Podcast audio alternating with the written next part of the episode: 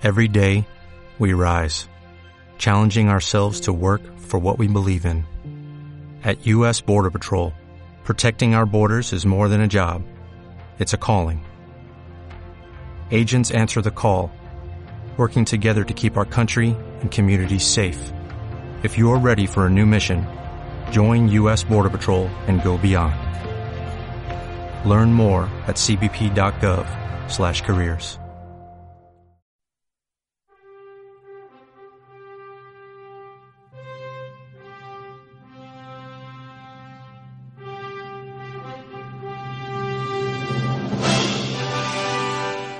doctoresdeltiempo.com presenta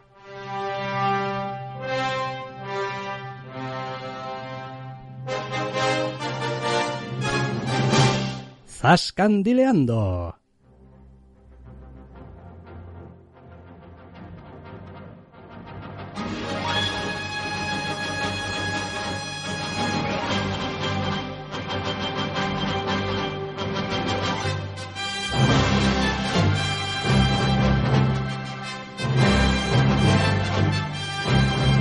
Bienvenidos, queridos oyentes, a una nueva edición de Zascandileando. Doctor Snack, muy buenas. Muy buenas. Esta semana venimos con series, concretamente con series de superhéroes y más concretamente con series de superhéroes de DC.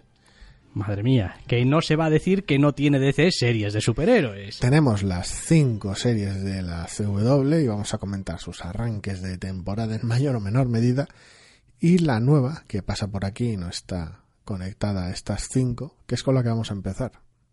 Pues sí, tenemos una cierta costumbre de empezar por lo más nuevo, entre comillas, y que hay más nuevo que un primer capítulo de una serie nueva, pues otras cosas que son también nuevas. Pero bueno, eh, Titans, primera temporada, primer capítulo, el inicio, el despiporre, olvídense de los colorines, olvídense de los brillis brillis, aquí esto es muy intenso, es muy oscuro, porque el mundo es muy jodido, y los jóvenes lo tienen también muy chungo. El mundo es mierda, que le jodan a Batman, todo el mundo es un juguete roto.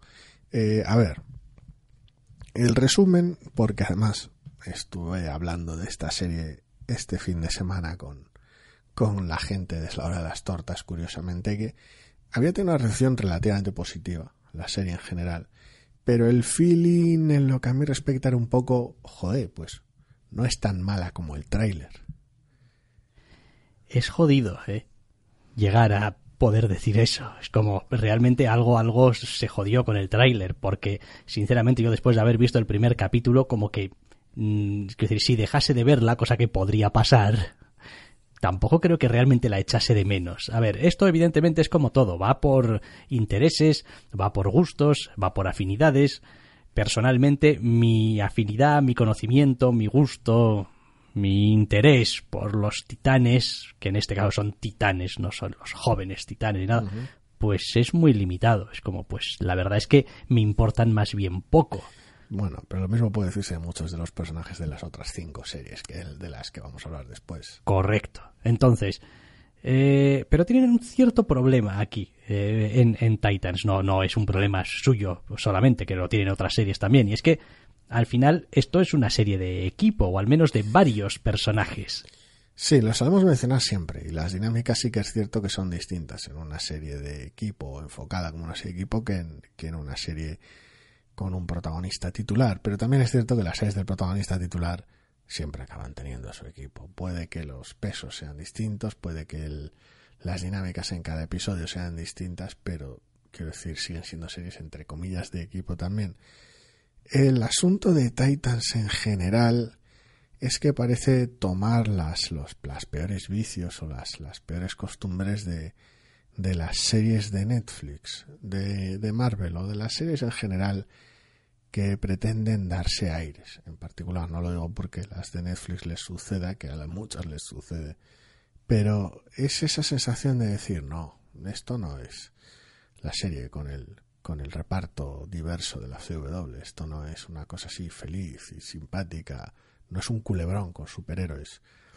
Esto es otra cosa, esto es algo serio donde vamos a profundizar en cada personaje, lo vamos a presentar por separado y vamos a emplear tiempo antes de que interactúen unos con otros y tal. Y que si se hace bien está de puta madre. ningún problema. Pero la sensación que tengo después de un capítulo de 50 minutos es de haber visto algunos de los 50 minutos más huecos de la historia de la televisión. Es que, a ver, realmente no hay una historia propiamente dicha, un inicio, un nudo y un desenlace en este primer capítulo. A ver, es verdad que somos un poco huevones, quiero decir, a estas alturas pues seguramente podríamos haber visto también el segundo capítulo. No, sé. No tengo ni idea. Eh, correcto, como digo, pues somos un poco huevones igual. Eso Eh, no tengo interés ninguno en ver. ¿eh? Eh, exacto. Eh, me refiero a que quizás en dos capítulos pues tienes una visión un poco más completa y tienes eh, un poquito a los personajes ya más ubicados, más identificados, etcétera, etcétera. Pero como primer capítulo, lo que hace esta, esta serie con su primer capítulo es eh, poco y bastante mal. Ya arranca abocada al desastre porque tiene la necesidad de montarte un flashback de origen de Batifamilia y demás y, ese tipo de arranque tóxico que ya se convierte en un running gag y luego favorece sacrificar la trama en aras de darle más sitio a los personajes pero nuestro protagonista masculino, el personaje que primero se nos presenta a través del flashback, es, un, es una fantasía de contradicciones. Porque el bueno de Robin, lo mismo dice que se aleje Batman, porque Batman estaba repartiendo leña de más, como que él reparte leña de más voluntariamente. No, no, no, no sé de qué cojones anda el, el asunto. Nuestra Raven atormentada le pasan, es a la que le pasan las cosas y la que hace alguna de las cosas, pero tampoco va sobrada de agencia. Y la otra trama es una trama de amnesia más, más, más vaga que yo, y yo soy muy vago. Con lo cual, pues el capítulo se queda vacío. Lo vas a acabar, eso sí, con un guiño, con una promesa, con un... Tengo un cuarto Eso personaje. es, eh, eh, eh, ojo, cuidado, que no me he olvidado de él, que ya salir- veréis cosas guapas. ¿Va a salir en el segundo capítulo? Pues dos cosas. La primera no lo he visto, no, no creo que lo vea, me da igual, no, no lo sé. Pero el segundo es que el título del capítulo va de otros dos personajes distintos. No de los tres que salen en el primer capítulo ni del cuarto que ocupa el epílogo. Con lo cual, festival. Sí, sí. Correcto. La comparación la hacía este fin de semana, charlando precisamente de la serie. En el primer capítulo de Titans, introducen a nuestros personajes de manera relativamente torpe y ya está. Hay una pequeña secuencia de acción hacia el final, tema sobrenatural, bastante bien llevada. Y a otra cosa. En el primer capítulo de Flash te presentaban la persona, el personaje, su trabajo, el origen de sus poderes, su situación familiar, la situación familiar adoptiva. Todos estos son personajes que iban introduciendo sus nuevos compañeros de laboratorio, su entrenamiento superheroico, un villano, el origen de los poderes del villano, su primera actuación como superhéroe y su primer desenmascaramiento con un familiar en 43 minutos. Titans tenía 50 y no hace nada. ¿Cuál era el primer villano? El El, primer el hombre villano. este del Sí. remolino. Pues entonces probablemente también tenía el primer Run Barry Run. También tenía el primer, la primera instrucción de Harrison Wells para que corriese en el círculo, así el primer Ram Barry Run de la serie. Correcto, del primer capítulo, 43, apenas 43 minutos de, de serie de la CW. Y Con sus brillis brillis. con sus brillos y sus, ah, y sus chistitos y tal. Pero, pero tenía chicha y sabía lo que iba. Es como, no, quiero hacer la serie de esta manera y lo voy a apostar todo aquí. La apuesta es bastante más indeterminada y el, el talento es bastante menor. Me da igual los efectos especiales, lo que sean más, más cutres o menos cutres, me, que me da igual. El vestuario, mm, es, el problema es el resto. Porque sabemos que es una serie, que los dineros tal y cual, si eso no me importa, ¿no? Decir, no, es que fulanito parece que va disfrazado de Halloween, no, que no me importa, en serio. Me da igual, el problema es que la serie no tiene, no tiene carnaza ninguna, no tiene chicha, no tiene dónde agarrar. Sí, a ver, en general eh, las series al final tienen que tener una clase de enganche emocional para con el espectador.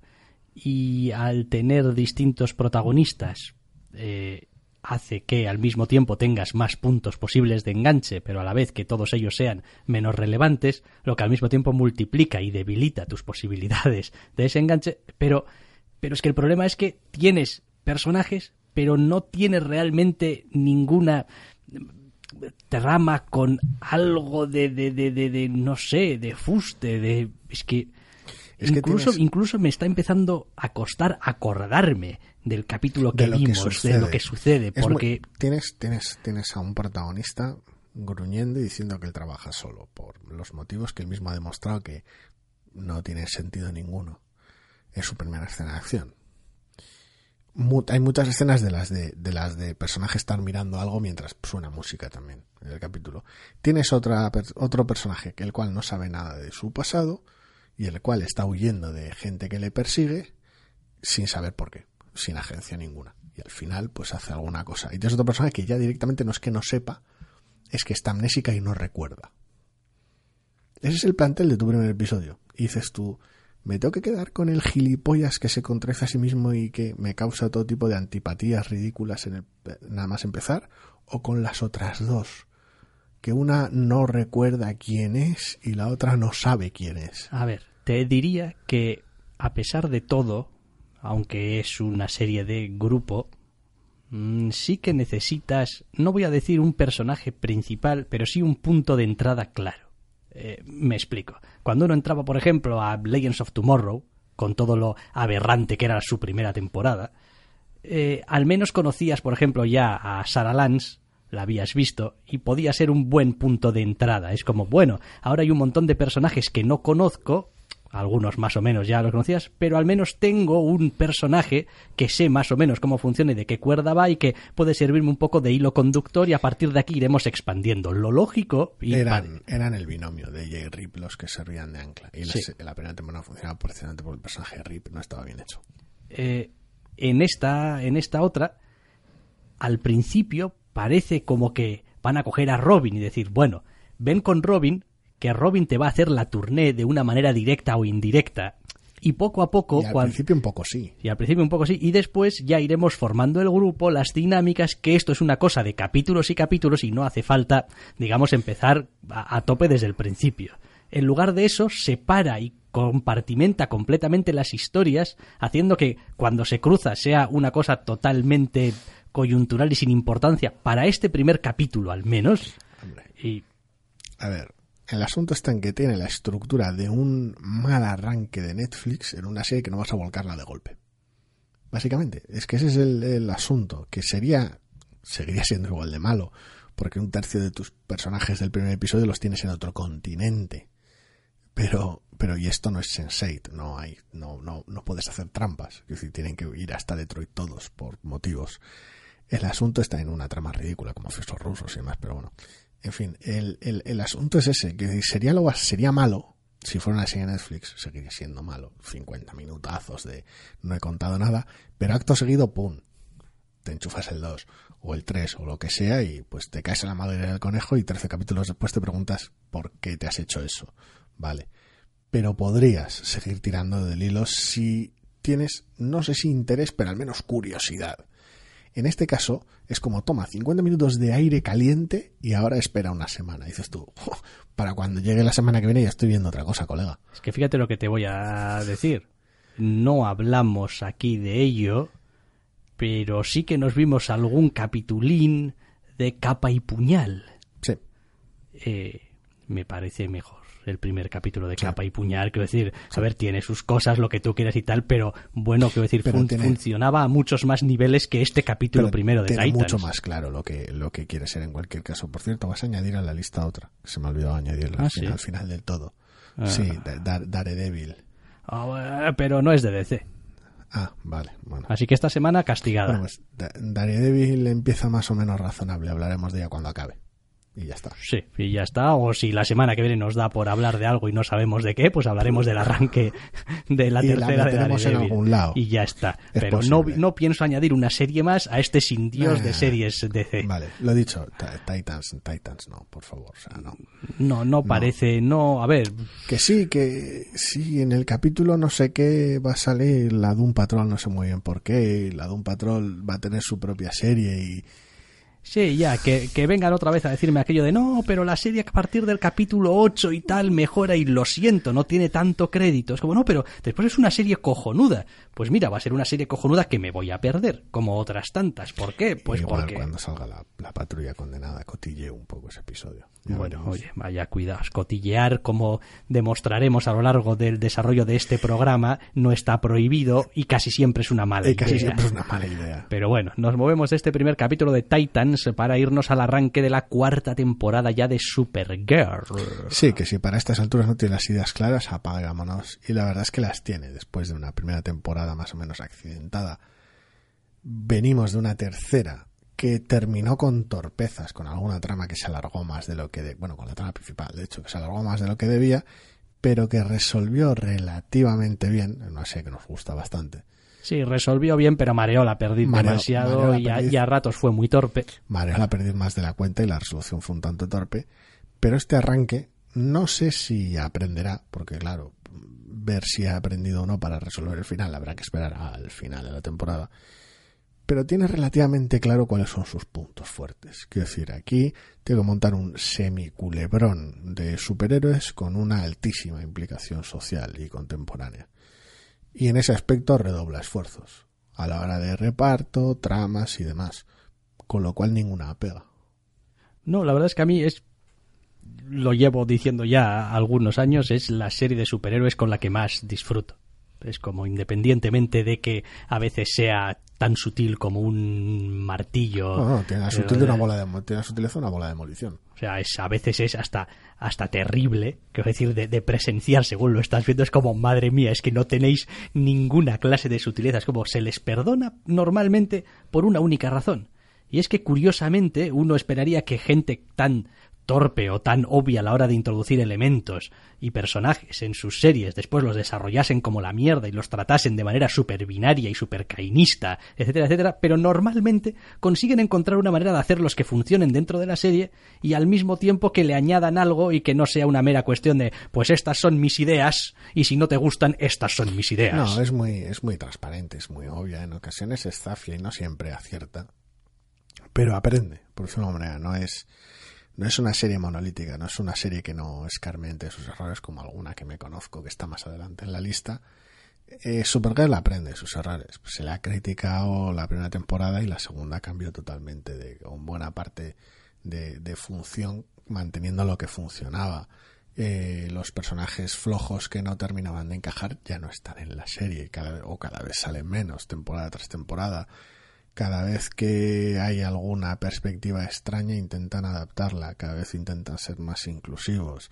El primer capítulo de esta primera temporada hasta hace énfasis en el hecho de que, bueno, pues sí, tú muy social y muy feminista y muy lo que quieras, pero tu perspectiva es la de una mujer blanca favorecida y tal, y en este primer, el primer capítulo incluye el echarle eso a la cara a la serie por un lado y a la protagonista, el personaje de la protagonista si tú, tú vives feliz, pero es que tú eres Supergirl. El resto de pringados igual no lo tenemos tan fácil como tú. Quiero decir, la serie es consciente de sus cosas, sigue siendo el tipo de producto que sigue siendo, pero aprende a cada paso.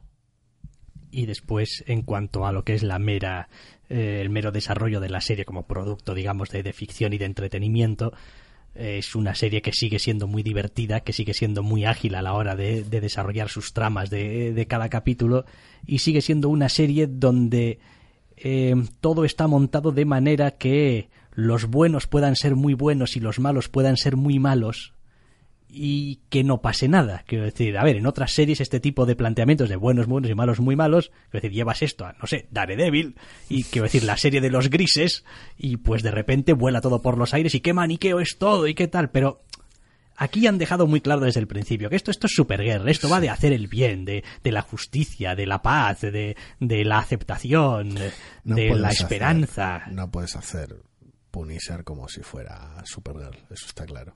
Correcto, pero sí puedes hacer Supergirl, como si fuera Supergirl. Sí. Y por eso es por lo que me gusta a mí esta serie, porque no tiene vergüenza de decir, no, quiero decir, esta serie va de, pues eso, de que los buenos son muy buenos, joder, son imposiblemente buenos. Quiero decir, no sé si muchos diréis, hostia, ¿de qué época es esta? Había una serie hace mil millones de años, em, ¿cómo se llamaba? La Doctora Queen, Hostia. ¿eh? del año de la polka. Bueno, eh, en mi casa se solía ver la Doctora Queen porque le gustaba a mi madre. Hablando de culebrones. Correcto.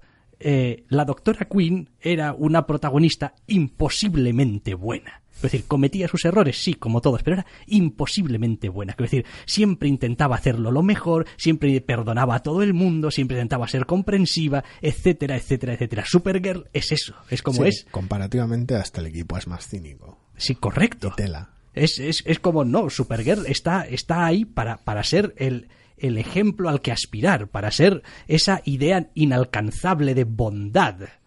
eh, y, y, la serie pues lo lleva hasta sus últimas consecuencias. Sí, al final tiene opera con los tres puntos fuertes con los que operan en general las, las series más brillantes de este, de este pack de la CW, por decirlo de manera, que es un enfoque muy claro y muy honesto sobre lo que quiere ser, un reparto que hace un trabajo acojonante y un ritmo envidiable.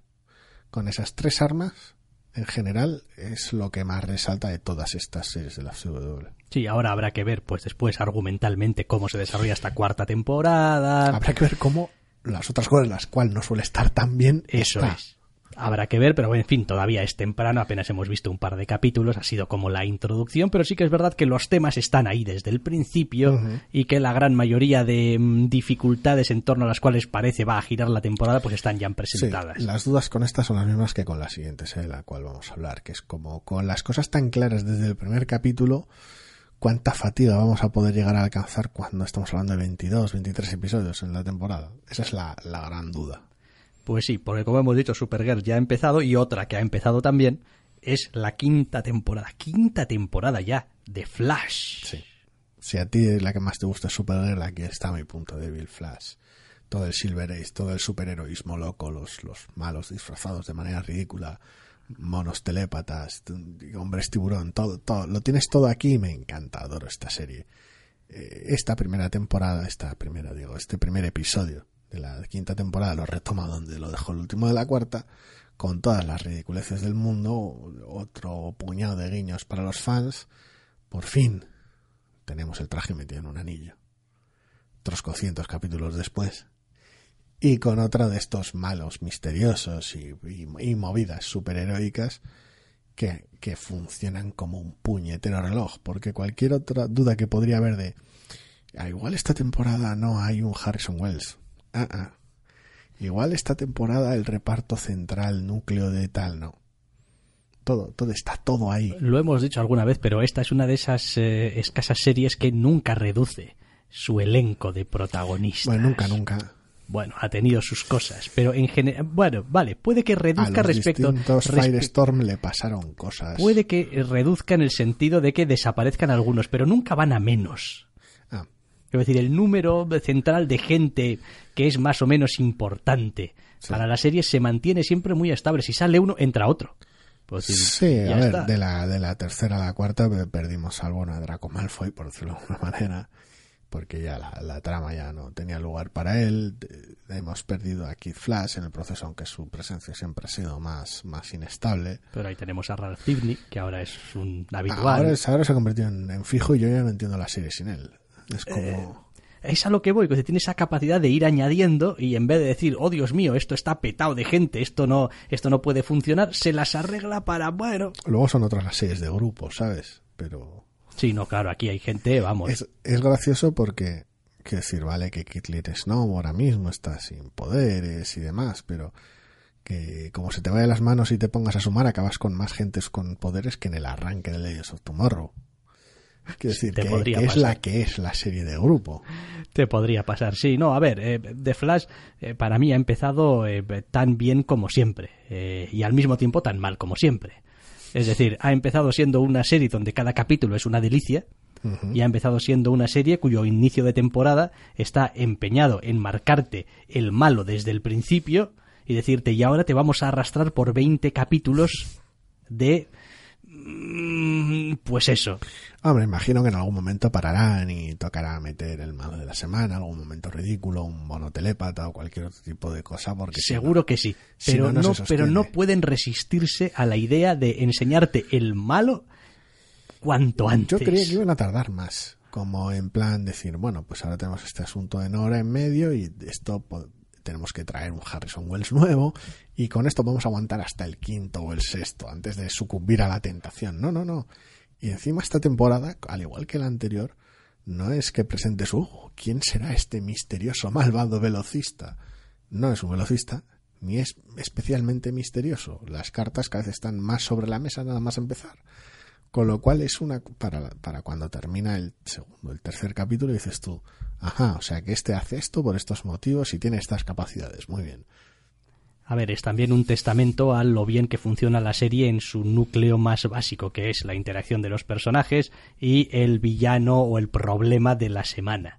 Es decir, tienes un malo de la temporada, pues para no hacer, eh, no sé, capítulos autoconclusivos continuamente y que al final de la temporada tengas como una satisfacción global del, del asunto.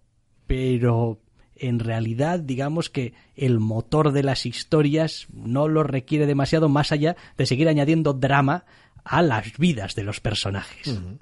Sí, es esa corriente de fondo, es, es, es un tebeo de la Silver Age. Que decir, es como no, es que qué putada, porque el reverse flash y no sé qué, eh, murió durante nuestro enfrentamiento, ahora me siento mal y cosas y un juicio y movidas y tal. Pero bueno, el asunto es que un tío con forma de tiburón está por aquí dando por saco y lo otro ya lo arreglaremos en otro momento. Es, ese tipo de tebeo. Es como, no, pues yo estaba preocupándome por mis cosas y mi relación con Iris cuando vino el Mirror Master y la leoparda. Esos tebeos hechos serie, básicamente. Y es, es me encanta, es una maravilla. Sí, por lo demás, pues bueno, tener siempre todas las temporadas un Harrison Wells distinto, pues está demostrando ser una eh, costumbre que quizá empezó como un chiste, no lo sé, no lo tengo muy claro, pero que al final ha acabado convirtiéndose en una de esas cosas sin las cuales yo no puedo entender ya Flash. Es como al principio había una cierta tenía una cierta resistencia con es que a mí el Wells que me gusta es, el, Wells, que me gusta, el Wells malvado, el Wells hay pero la verdad es que todas las temporadas terminan sabiendo hacerle un hueco al Wells que les corresponda esa temporada, con lo cual, pues... Esto no, no, no veo yo muy claro este asunto de HR Wells, y pues sí, pues resulta que sí. Entonces, bueno, pues bien. Decir, es como, pero han traído de vuelta al Wells Borde de Tierra 2 ya, pero... Pero tiene cosas que hacer en Tierra 2 y ya está. Eh, siempre, siempre funciona. También porque tenemos muchísimo cariño al actor lo, clava. Sí, otra cosa también que están empezando a coger ya de costumbre es que, bueno, pues temporada nueva, traje nuevo. Sí, incluye cierto pase de modelos el primer episodio. Lo cual, pues, bueno, pues está bien también. Es, es ese tipo de pequeños alicientes que pones al principio de la temporada para, para hacer más agradable el retorno. Este veo puro, nuevo look, introduce tal en la portada. Sí, sí, nuevos autores, nuevos villanos, nuevos poderes, nuevo traje, nuevo traje, es, que este nuevo uniforme. Es lo más cerca que he visto yo que puedo estar de hacer un TVO de esa de seguir ese el medio es totalmente distinto, pero es de manera distinta en las narrativas. La, el ritmo narrativo es totalmente distinto, pero el feeling de alguna manera ese, esa sensación tontorrona de ciencia ficción loca, superheroica, Flash lo clava. Pero lo clavo. Sí, está muy bien y como decía yo, el único problema que suelo tener con Flash es con sus tramas a largo plazo. Es decir, a mí yo reconozco que a mí se me suelen hacer las temporadas largas, no porque no disfrute capítulo a capítulo, sino porque la trama que están arrastrándola y arrastrándola y arrastrándola. no, no pasa solo con Flash, pasa con no, todas. No, pasa con todas, pero en Flash me suele resultar especialmente cansado. Igual está más presente que en otras, no lo sé. Eh, creo que sí, porque decir, con el tipo de protagonista y entorno muy familiar, donde todo lo que pasa afecta a todo el mundo y genera como esta especie de, de, ola emocional que va arrasando. Pues tienes menos distracciones, por decirlo de una manera. Que decir, Supergirl también estaba súper presente la temporada anterior. Sí, pero no sé, se las arreglan de alguna manera un poco, no, sé. No, no, sé, a mí me cargan igual una que otra las, las tramas, en realidad. Es como, es que 23 episodios. Sí, controlaros un poquito. Son muchos, son muchos. Vale. Eh, de Flash, quinta temporada. Y también hemos tenido una segunda temporada, un, retorno, una especie de, bueno, vale, la primera temporada, ok, pero ¿con qué pinta vas a empezar Black Lightning? Pues sí, la sorpresa de una de las gratas sorpresas del año pasado fue Black Lightning, precisamente. No, vamos a hacer una serie aquí, superhéroe y tal, y ves los trailers y ya como muy urbano, no, no sé si solapará y como más tristón, esto igual solapa con Arrow, no sé.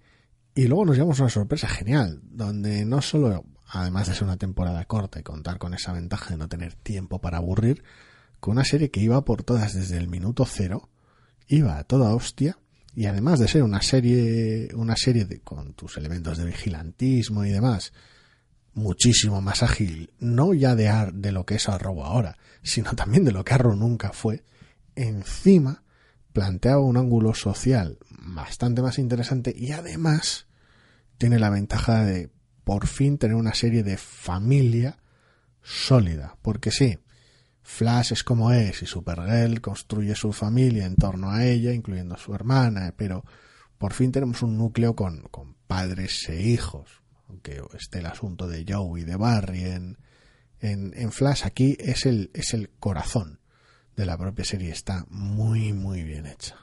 Sí, la verdad es que yo lo disfruto mucho viendo eh, Black Lightning porque, aunque a ratos, y creo que esto ya lo dije también cuando hablábamos de la primera temporada, eh, hay elementos que me resultan un poco más ajenos de lo que quizá eh, pues no se podrían ser por una mera cuestión también de pues temas y de maneras de enfocar y que, que, tienen las series habitualmente eh, siento que es también una de esas series donde tiene puesto el corazón en la parte adecuada, en la parte, es decir, es verdad, es, es mucho más oscura, a ver, es mucho más oscura. Es decir, eso es una serie bastante más, más dura, por decirlo de alguna manera, que, que, las series que hemos comentado, de Supergirl por descontado y, de Flash por descontado, pero eh, si bajamos un poco realmente a, la chicha de la serie, me atrevería a decir que es también hasta más que Arrow. Quiero decir, en Arrow pasaban muchas cosas muy chocantes, muy terribles, muy lo que sea,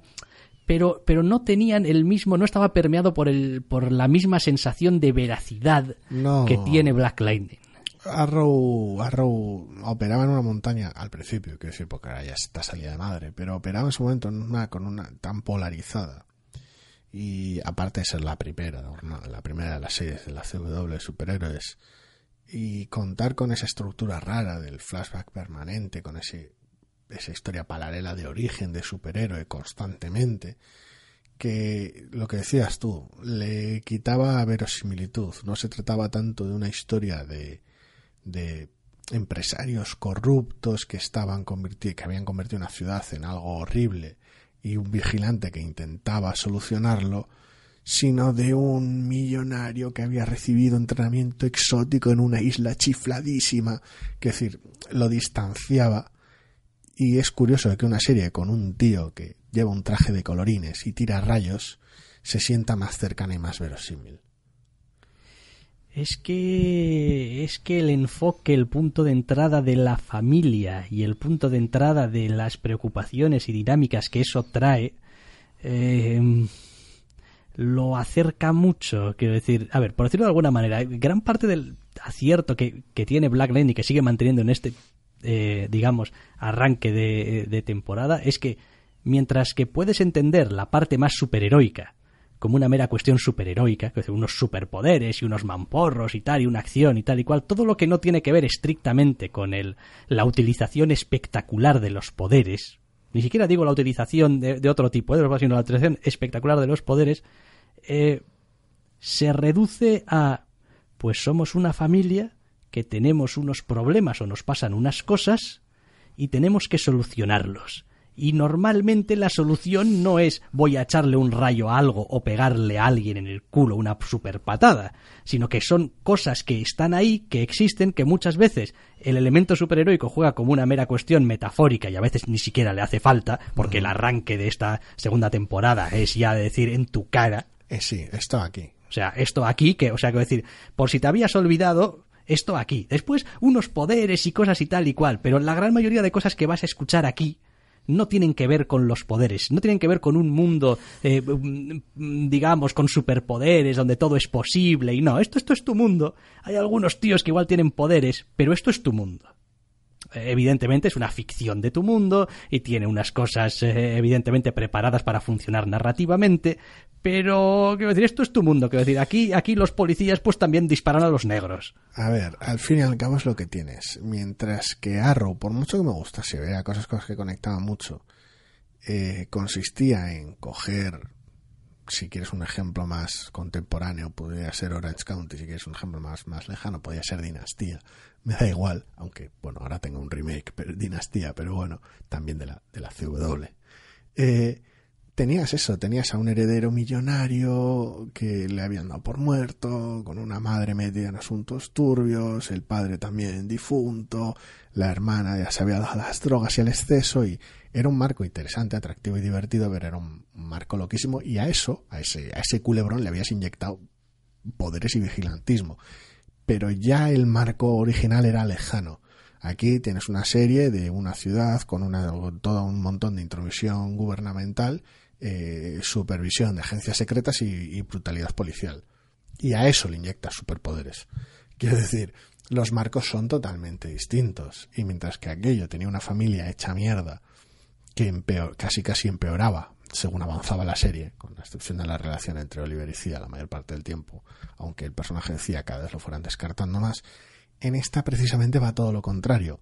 La unión familiar y el, y el no cometer los mismos errores de Arrow, de los, las mentiras y los secretos mega imperdonables, hacen que la serie se fortalezca y hacen que los problemas se salden. Y es el corazón de Black Lightning. Sí, encuentra un equilibrio eh, para mí muy, vamos, que está bien puesto en su sitio eh, entre las situaciones, sus consecuencias, cómo se resuelven y cómo se relaciona todo ello. Es decir, si tú tienes un problema, es decir, en, Arrow, si tienes un problema con la policía, por ejemplo, es porque el jefe de policía es corrupto, o el alcalde es corrupto, o alguien está cobrando dinero, o alguien asesinó a alguien, o ese tipo de cosas. Eh, en Black Lightning, si tienes un problema con la policía, es posible que sea simplemente pues porque la gente es así.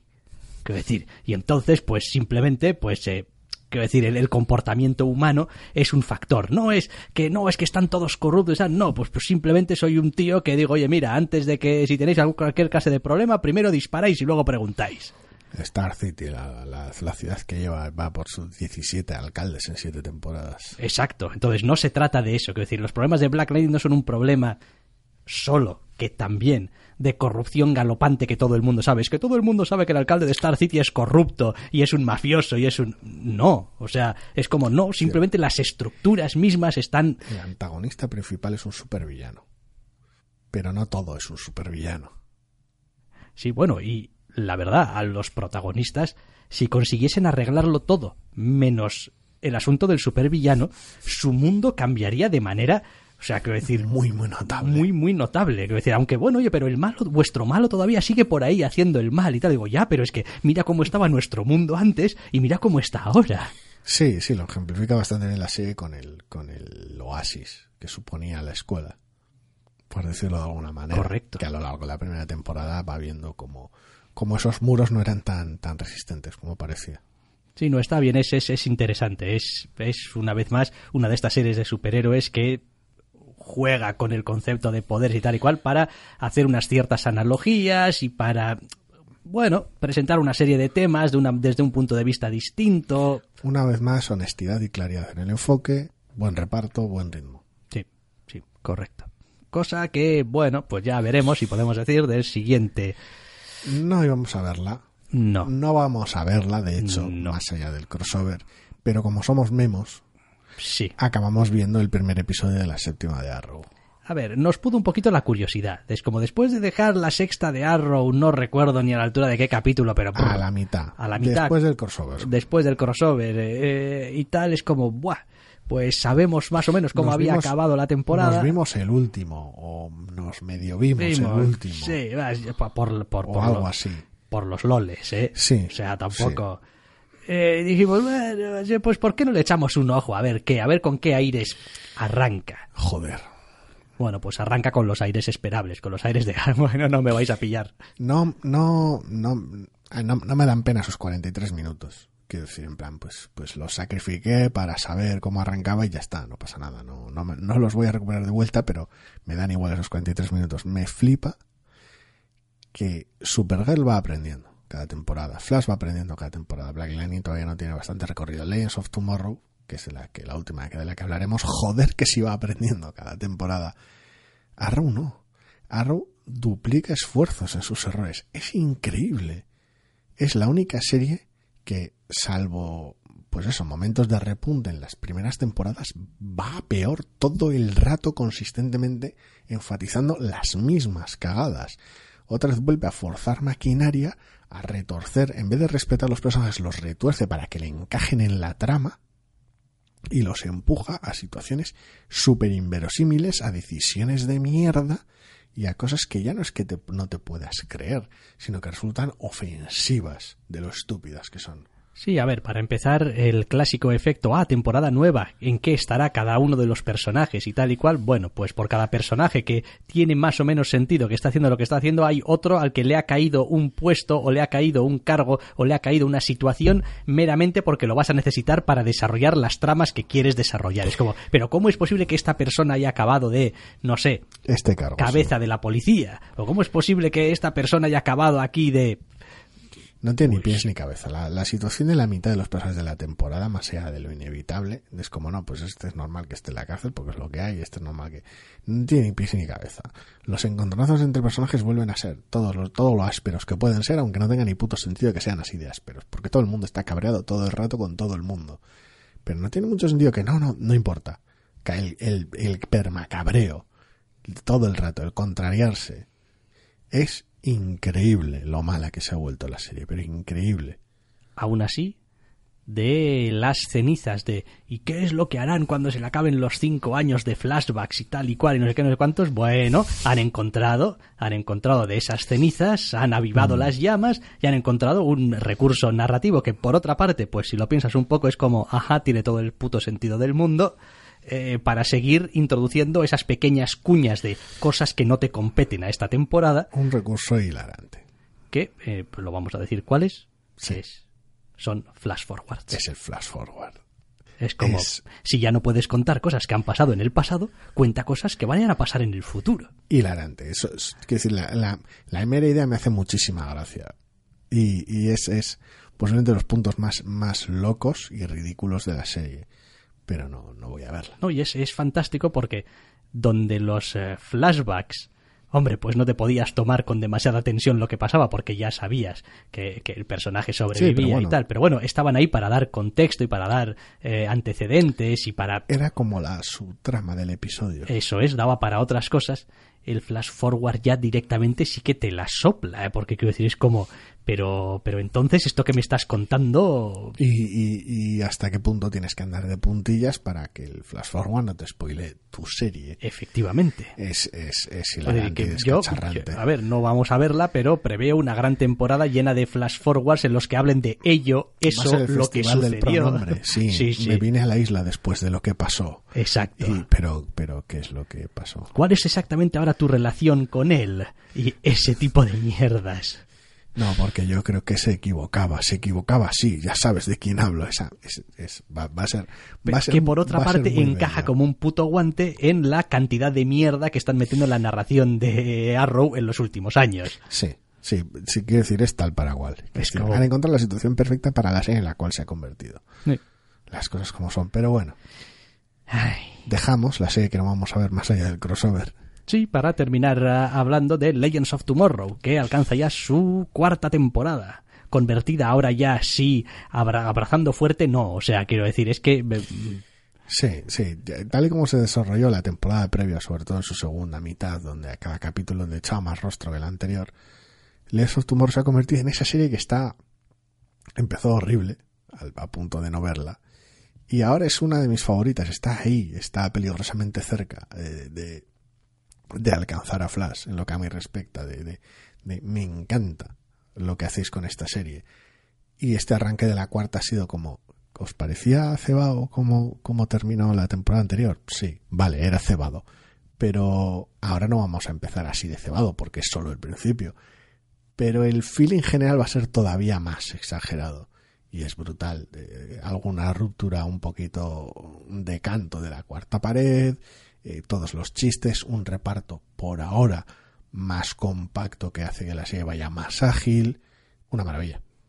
Sí, no, la verdad es que está, está funcionando bien. Ha encontrado, ya lo dijimos también cuando hablábamos de la tercera, ha encontrado el tono, ha encontrado la manera, ha encontrado también ese, ese hueco en el que se encuentra cómodo contando las historias. Es como estas, estas son las historias que quiero contar, de viajes en el tiempo y tal y cual, pero necesito un tono que funcione. Y pues han encontrado el tono que funciona y además a cada capítulo que pasa los actores mismos también están más cómodos, se les nota más más en su personaje. Es, es como, pues quizás al principio estos cambios de, de, de, de tono, esta especie de giro a, a, lo absurdo, al humor, a los chistes un poco tontos, a las situaciones rocambolescas, eh, como que igual chirriaban un poquito más, incluso a los actores parecía que, bueno, pero en este, o sea, decir, ¿puedo soltarme o no? ¿O qué? A estas alturas ya, que decir, está claro, es como sí, esto, esto va de soltarse mucho y de echarnos unas risas mientras salvamos la línea temporal. O sea, sí. eh, no es salvamos la línea temporal porque es súper importante y no, o sea, bueno, sí, pero, pero se trata de pasarlo bien, de divertirse mientras lo hacemos. Yo ya te digo, ¿eh? un arranque de temporada graciosísimo que hasta redime el, el personaje Constantine, al cual no le tengo mucho cariño en, en, en, esta serie porque no termina de encajar, claro, evidentemente. Es como, pues vemos aquí al súper cínico y súper serio y tal, que está bien para establecer contrastes. Es una herramienta cómica interesante porque es el, el, bajonero en, en, pleno chiste, pero no termina de funcionar. Yo personalmente sería arriesgado y ya han dicho que va, va a salir Constantine de manera relativamente frecuente o habitual pero es una pena, ¿eh? yo te juro que, que, le hubiera dado la patada en los dos primeros capítulos, solo hemos visto uno, pero que le hubieran dado la patada en un par de capítulos o tres y que hubieran presentado a Satana y ya hubiera sido, ya, la, pero, la, pero la fiesta. No sé, a ver, yo creo que en principio tengo ciertas esperanzas con Constantine en que vaya a ser una gabardina mejor. Sí. Decir, porque le va a costar ser una gabardina peor. No, Ahora, que, si se va a convertir en la gabardina de la serie. Rip Hunter 2. Pues eso, si se va a convertir en Rip Hunter 2, vamos a tener un problema no. a, a, a, medio plazo. Yo me imagino por, la, por el feeling que me da que Constantine está por ahora calentando el asiento. Que tarde o temprano Constantine tendrá que hacer sus cosas porque es un personaje que funciona en solitario y su hueco lo va a ocupar Nora Dark. Sí. Es lo que más sentido tiene. Sí, sí, tiene. Y, y, y con eso tengamos el equipo de, de, seis, creo, cerrado. Sí, no sé, a ver. Eh, por otra parte, es también la serie que, como hemos dicho muchas veces, menos demanda por parte del espectador. Es como es una serie que si algún día te pierdes un capítulo entre medias, pues tampoco es que te vaya a importar demasiado. Sí, no, no es que te puedas subir súper en marcha, porque no, es muy loca. Pero, pero, pero, te puedes permitir des, deslices. Sí, y al final, pues es eso. El, el, el tono es, estamos haciendo algo súper importante, pero de manera divertida. Y pues se deja llevar mucho mejor. Hombre, sí, su propia naturaleza de viajes en el tiempo y de subsanar ese tipo de parches hace que funcione como serializada, como un, como un puñetero reloj.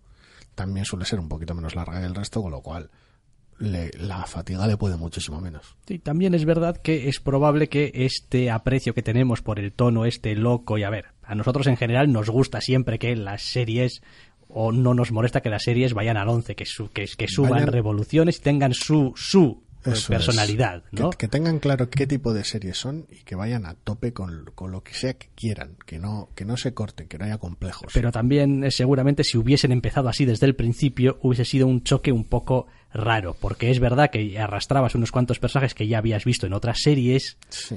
y de repente los quiero decir, si coges a los personajes que están todavía en el grupo de la primera temporada, uh -huh. es decir, los coges de sus series originales, de Flash, de Arrow y tal, los sacas y los metes en un capítulo de los de hoy en día de Legends of Tomorrow, de repente eh, esto, quiero decir, hay una sí. ruptura muy seria. Sí, pero hay pero pero pero hay dos maneras de empezar. Quiero decir, podrías haber empezado con un. Que vale que el personaje tenía etapas muy bajoneras en los Time Masters y tal. Pero puedes empezar con un Rip Hunter que sea un aventurero pulp, que viaja por el tiempo y sí, es rudo y sí, le pasan cosas malas, pero es un aventurero pulp. Es como es una, es una figura como casi Indiana Jonesesca en ocasiones.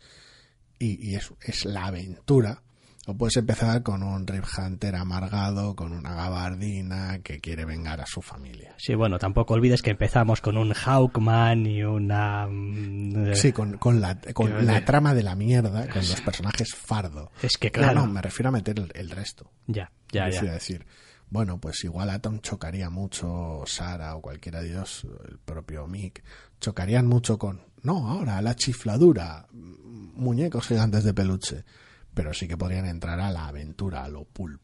Y a partir de ahí, no a la historia de venganza temporal loca, porque el futuro es el amargor, porque el futuro es Star City todo el rato, a lo bestia. A ver, no sé, yo es una serie, es una de las series por las que más aprecio tengo, pero también es una de las series por las que eh, menos en general voy a llorar si algún día desaparece, o es decir, entiendo que está ahí a base de insistencia y haberse hecho un hueco a base de buscar dónde podía tener su nicho, ¿no? Yo le tengo mucho cariño precisamente por eso, por eso lo ha ganado. Eh, sí, sí, a ver, pero se lo ha ganado, pero tampoco es lo que, lo que, lo que era o lo que en un principio venía a querer ser. Bueno, pero, pero, pero es mejor que lo que era o lo que venía a querer ser. Ese es el asunto. Es como, no, no quiero ver Arrow. Porque Arrow puede que haya alcanzado su Arrow, Arrow Tooth definitiva ahora. Personaje en la cárcel, todo bajonero, a la huida, todos separados, todo mal. Puede que haya alcanzado Peak Arrow. Ahora sí es más Arrow que nunca, pero no es lo que quiero ver. Quiero decir, ese es el asunto, ¿no? Es una, no estoy hablando de una cuestión de pureza de la fórmula, estoy acostando, estoy diciendo que, que te encuentres qué es lo que te funciona y lo ataques sin complejos. Y ya te digo, para mí es una de mis favoritas, es una serie que me encanta. Ah, y Legends of Tomorrow, cuarta temporada. Venga, pues con esto ponemos punto y final.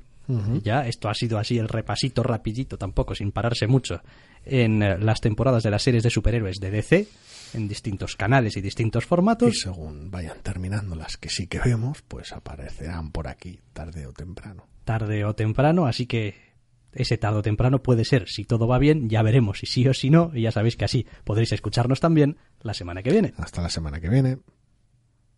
Dale más potencia a tu primavera con The Home Depot. Obtén una potencia similar a la de la gasolina para podar, recortar y soplar con el sistema OnePlus de 18 voltios de Ryobi desde solo 89 dólares. Potencia para podar un tercio de un acre con una carga. Potencia para recortar el césped que dura hasta dos horas. Y fuerza de soplado de 110 millas por hora. Todo con una batería intercambiable.